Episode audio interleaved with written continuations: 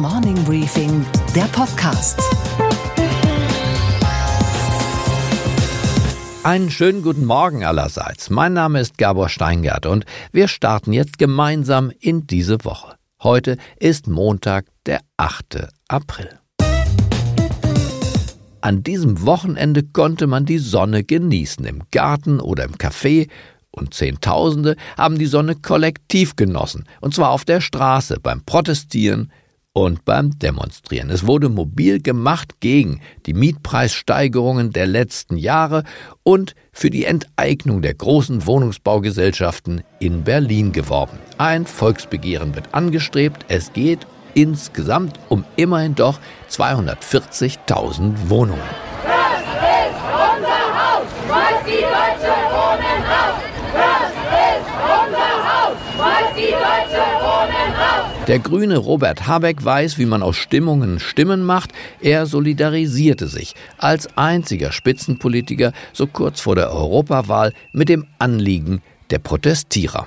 Nirgendwo ist im Grundgesetz vorgesehen, dass man unbegrenzte Rendite machen kann, sondern die muss begrenzt werden und wenn sie nicht anders durchzusetzen ist, muss man darüber nachdenken, ob man nicht auch enteignet. Das wiederum ruft natürlich die Gegenspieler der Grünen, die Liberalen, auf den Plan. Enteignungen kosten Geld, verschrecken Investoren und am Ende beschädigen sie die Eigentumsgarantie aus unserer Verfassung. Äh, Das sind Konzepte aus der sozialistischen Mottenkiste.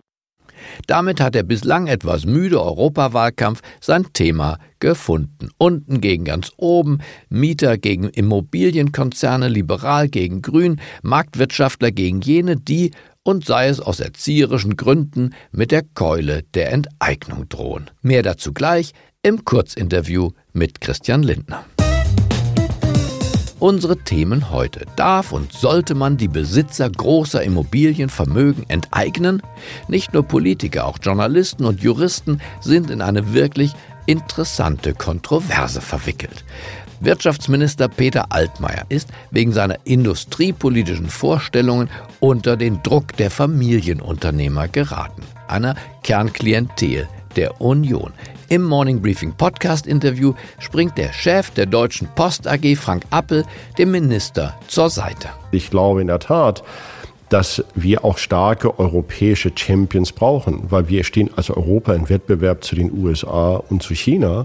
Außerdem an der Wall Street beginnt die Berichtssaison der großen amerikanischen Unternehmungen. Gewinn, Umsatz, Dividende. Unsere Börsenreporterin Sophie Schimanski wagt einen Ausblick. Und George Clooney und Elton John legen sich mit dem Sultanat Brunei an. Und mit was? Mit Recht und mit Erfolg. Wirtschaftsminister Peter Altmaier ist mächtig unter Druck geraten. Die Familienunternehmer wollen ihn auf ihrer großen Feier, die noch dazu eine 70-Jahresfeier ist, definitiv nicht dabei haben. Altmaier gilt spätestens, seit er seine industriepolitischen Grundsätze zu Papier gebracht hat, als Verräter. Es kann bis dahin gehen, dass der Staat sich vorübergehend an Unternehmen beteiligt. Nicht um sie zu verstaatlichen und dauerhaft zu führen, sondern um zu verhindern, dass Unternehmen, die für die Schlüsseltechnologie und die Schlüsselkompetenz dieses Landes wichtig sind, weggekauft werden, aus dem Land weggehen, ihre Potenziale verlagern und wir am Ende die Frage stellen, ob diese Entwicklung nicht absehbar war. Er will also, dass der Staat Geburtshilfe leistet beim Zustandekommen europäischer Champions. Europäische Champions, naja, was sind das? Das sind Großkonzerne, die sich in der Welt gegen China und Amerika behaupten sollen. So wie Airbus zum Beispiel gegen Boeing. Das klingt mehr nach Macron als nach Mittelstand. Die Familienunternehmer regt das richtig auf. Sie vermissen das, was ihnen wichtig ist. Ordnungspolitik im Sinne von Ludwig Erhard. Ich habe mit dem Vorstandsvorsitzenden der Deutschen Post AG, Frank Appel, gesprochen über Europa und auch über Altmaiers Industriepolitik. Ich begrüße beim Morning Briefing Podcast ganz herzlich den Vorstandsvorsitzenden der Deutschen Post, Frank Appel. Guten Morgen. Und wir reden, Herr Appel, heute nicht über die Post, sondern über Europa. Wir gucken häufig nach USA und sagen, Highway Number One ist der Weg. Und da sage ich, die Amalfiküste ist viel schöner als Highway Number One. Das Essen ist sowieso besser. Der Wein auch, warum soll man dann dahin fahren? Und deswegen ist mir Europa eine Herzensangelegenheit, weil wir als Europäer immer sehr kritisch mit unserem eigenen Kontinent sind. Wir haben uns sehr ausführlich über Europa unterhalten. So ausführlich, dass ich Ihnen das ganze Gespräch am Samstagmorgen gerne als Morning Briefing Sonderpodcast anbieten würde. Aber die aktuellen Aussagen eines der wichtigsten deutschen Konzernchefs zum Streit um die Industriepolitik von Peter Altmaier, die möchte ich Ihnen heute Morgen nicht vorenthalten. Sie stehen hinter Herrn Altmaier und der Vorstellung, dass wir auch politisch gewollt und gefördert industrielle Champions schaffen sollten. Wir müssen, glaube ich, gar nicht jetzt politisch das fördern, sondern wir müssen eben solche Fragen, wenn wir sagen, wir wollen einen Konzern schaffen, der eben wettbewerbsfähig mit Infrastrukturmaßnahmen. Bei den Flugzeugen gibt es nur zwei Konzerne eigentlich, die Wettbewerb sind, Boeing und Airbus und die Chinesen bauen eigenen jetzt. Bei den Zügen gibt es wahrscheinlich auch irgendwann nur vier oder fünf. Dann ist es vielleicht besser, einen davon zu haben, der wirklich so stark ist wie heute Airbus, eben in der, in der Flugzeugherstellung. Warum soll das Gleiche nicht auch für Eisenbahnen gelten? Das ist aber keine Förderung, sondern das ist im Prinzip ja nur, was das kommerziell gewollt war, zu erlauben. Und da gibt es eben unterschiedliche Meinungen. Und darüber muss man diskutieren. Ich, deswegen die Entscheidung, die die Kommission getroffen hat, ist auf der Basis der heutigen rechtlichen Lage wahrscheinlich richtig. Also muss man den politischen Willen haben, wie man zukünftig umgeht. Ich glaube, da wird Herrn Altmaier teilweise Unrecht getan. Das ist jetzt nicht staatliche Förderung. Wir brauchen keine staatliche Förderung, mhm. sondern wir müssen eben, wenn wir bestimmte Transaktionen machen würden, nicht immer gleich die Frage stellen, ja, was bedeutet das für den Endkonsumenten? Und das ist die wichtigste Frage, sondern auch, was bedeutet das für die Wettbewerbsfähigkeit dieser Region? Und Frank Appel hat nicht nur Verständnis für den deutschen Wirtschaftsminister, sondern er findet auch, dass der französische Staatspräsident Emmanuel Macron mit seinen Vorschlägen zu einer gemeinsamen Finanzpolitik und einer Vertiefung in der Sozialpolitik zumindest die richtigen Denkanstöße gegeben hat das, was mir Herr Macron angestoßen hat, ist genau der richtige Diskurs. Das heißt nicht, dass Herr Macron automatischerweise alles richtig sagt und man auch unterschiedliche Meinungen haben muss und haben kann, wie man Finanzpolitik macht, wie man bestimmte Dinge macht, ob man eine gemeinsame Sozialversicherung schafft und all diese Dinge. Aber genau diesen Dialog, wie soll denn das Zukunftsbild Europas in Zukunft aussehen? Das ist genau das, was Herr Macron angestoßen hat. Das ist ganz wichtig. Und ich glaube in der Tat, dass wir auch starke europäische Champions brauchen, weil wir stehen als Europa im Wettbewerb zu den USA und zu China.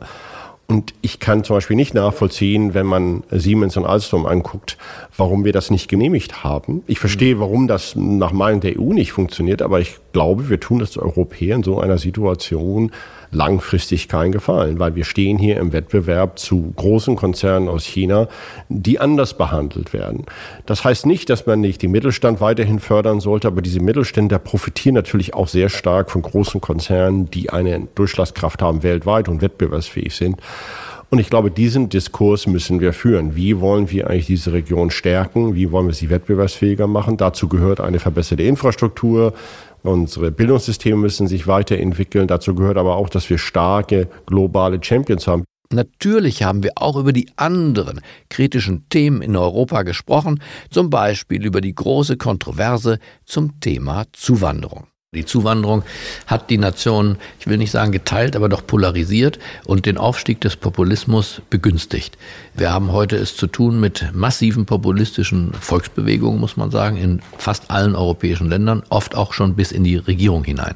Das Problem zu negieren scheint keine gute äh, Lösung zu sein. Wie aber umgehen mit dem Thema von Zuwanderung? Ja, sicherlich brauchen wir ein Immigrationsgesetz, also Zuwanderungsgesetz, wo wir klare Regeln festlegen, um eben Wirtschaftsflüchtlinge Flüchtlinge äh, zu verhindern und dann eben denen die Möglichkeit zu geben, äh, hierher zu kommen. Aber wir müssen weiterhin eine Region sein, die aufnimmt Menschen. Aber ich glaube, es muss immer wieder deutlich gewacht werden. Man muss Kontakt mit den Menschen schaffen. Man muss eben auch vernünftige Integrationsprozesse haben, dass die Menschen eben unsere Sprache lernen, dass wir sie eben nicht in einzelne Stadtbezirke drängen, sondern sie eben integrieren in meinem Dorf. Wir hatten auch ein Asylantenheim.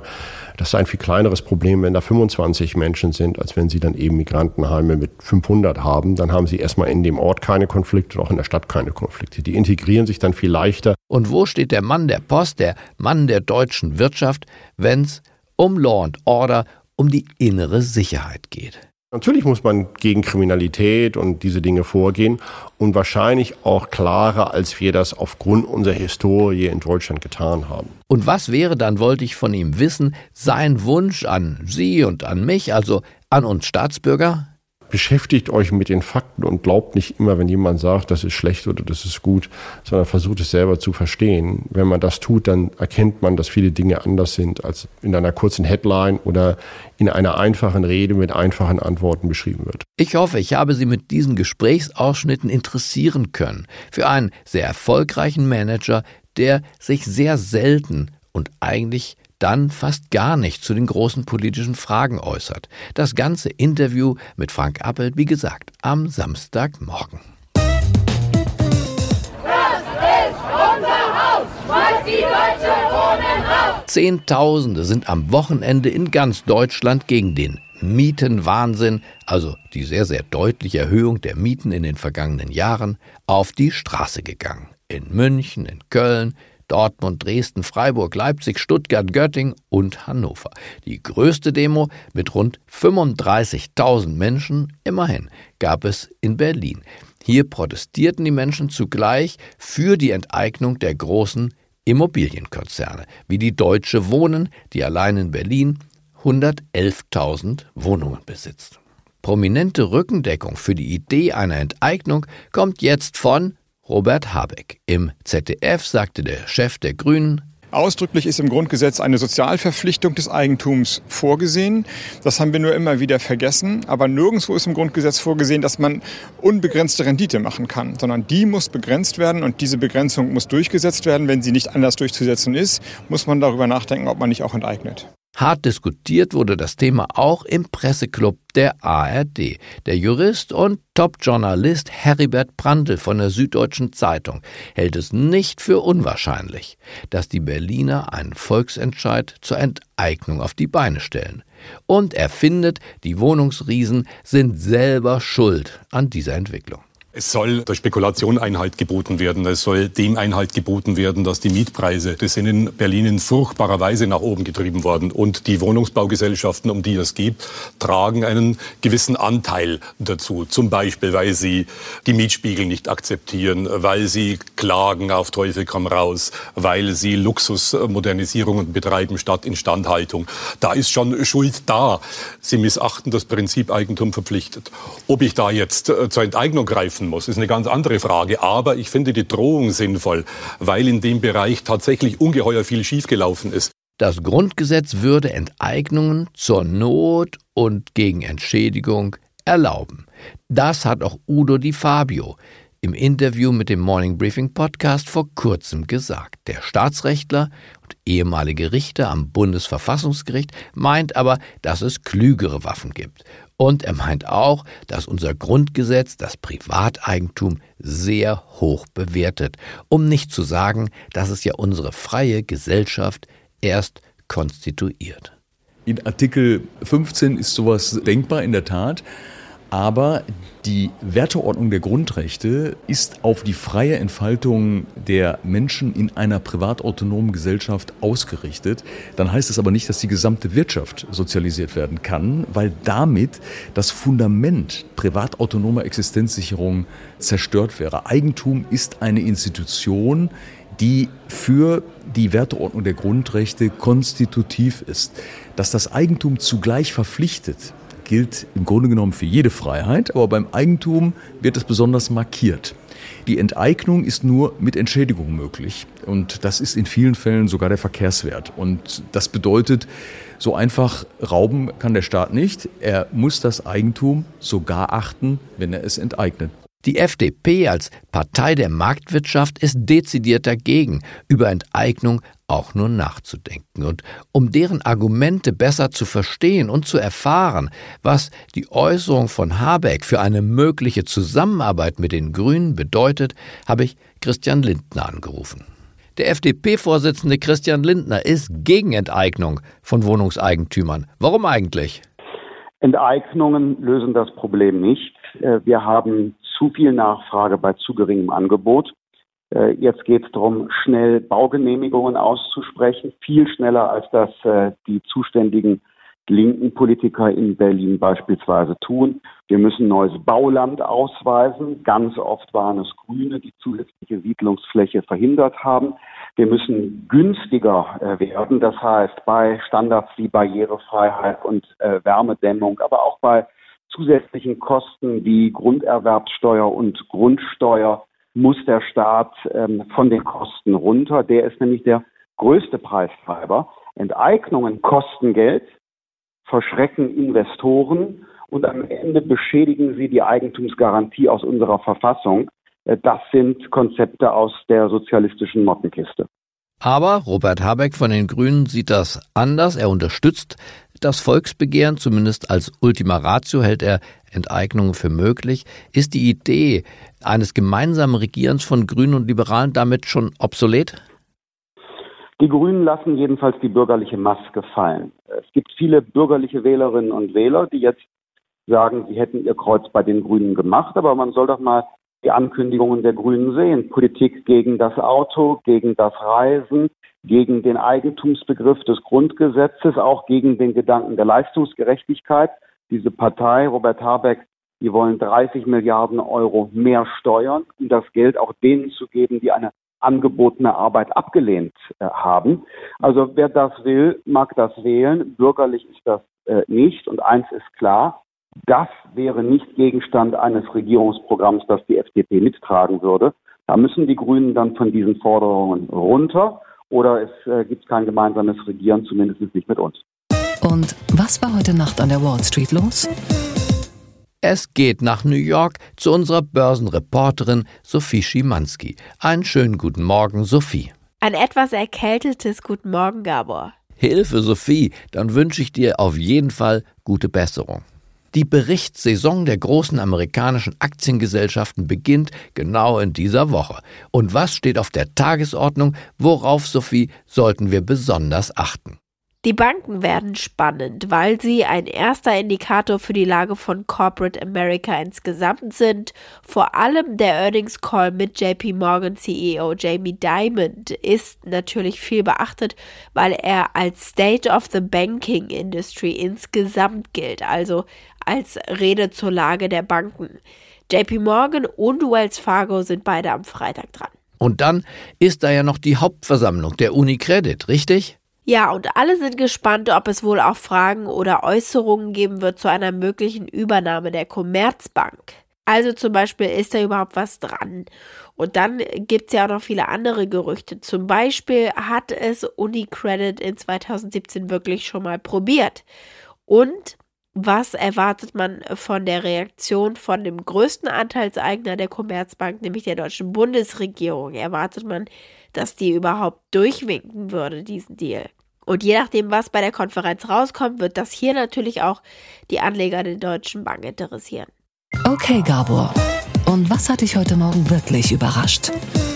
Dass der Boykottaufruf eines Hollywood-Stars nicht nur für Schlagzeilen sorgt, sondern Wirkung zeigt. Schauspieler George Clooney hatte vergangene Woche zu einem Brunei-Boykott aufgerufen. Der Hintergrund, das kleine, schwerreiche Sultanat in Südostasien hatte seine Gesetze verschärft und bedroht Homosexuelle nun mit der Todesstrafe durch Steinigung. Clooney forderte daraufhin Banken, Privatleute und Institutionen aller Art auf, das Zitat mörderische Regime nicht länger zu unterstützen.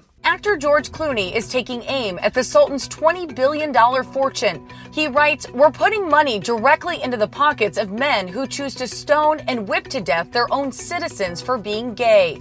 Harsh Islamic law took effect today in the nation of Brunei that includes death by stoning for homosexuality. That has prompted George Clooney and others to call for action. George Clooney is using his star power to call for a boycott of nine luxury hotels, including the Beverly Hills Hotel and Hotel Bel Air, longtime playgrounds for the rich and famous. Clooneys Boykottaufruf bezog sich vor allem auf Hotels, die sich im Besitz des Sultans von Brunei befinden. Er listete neun Luxusherbergen in England, Frankreich, Italien und den USA auf, die gemieden werden sollten. Inzwischen sind auf diesen Boykottzug sehr viele Unternehmen aufgesprungen. Die Deutsche Bank hat all diese Hotels ausgelistet. Reiseveranstalter wollen Flüge nach Brunei nicht mehr anbieten und immer mehr Stars unterstützen Clooneys Boykottaufruf, darunter auch der Sänger Elton John. Und so hat der Aufruf eines Einzelnen ja noch nicht die Welt verändert, aber er hat die Hoffnung genährt, dass Veränderung möglich ist. George Clooney hat sie angezündet. Die Kerze der Hoffnung. And it seems to me you lived your life like a candle in the wind. Ich wünsche Ihnen einen frühlingshaften Start in diese neue Woche. Bleiben Sie mir gewogen. Es grüßt Sie auf das Herzlichste. Ihr Gabor Steingart.